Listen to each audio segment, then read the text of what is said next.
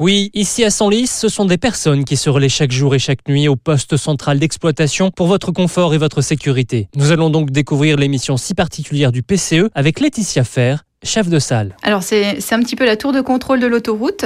Le PC collecte les informations, les événements pouvant survenir sur l'autoroute. Euh, ça peut être une simple panne sur une aire du repos, mais également des, événements plus impactants, comme des objets surchaussés, accidents, bouchons. Euh, le PC sera alors chargé de prévenir les clients, il activera des panneaux messages variables, euh, préviendra aussi différents intervenants comme les patrouilleurs, équipes de sécurité, dépanneurs ou forces de l'ordre. Pour vous décrire le PCE, ce sont donc des dizaines d'écrans avec des caméras braquées sur l'autoroute pour intervenir au plus vite sur le tracé. J'en profite donc pour me tourner désormais vers Virginie, qui est en poste dans ce PCE de Senlis. Opératrice, elle est vos yeux et vos oreilles. On répond aux appels euh, des personnes qui sont sur l'autoroute, qui sont en panne ou qui ont eu un accident, qui voient des objets sur l'autoroute, euh, qui voilà, on gère tout ce qui est situation normale sur l'autoroute. Malgré cette seconde semaine de confinement, ici à Senlis, il n'y a que peu de changements pour répondre à vos demandes. Les demandes restent les mêmes dans la mesure où il y a toujours des personnes qui tombent en panne où il y a toujours des objets sur l'autoroute. Après, c'est la demande a fortement diminué. Être utile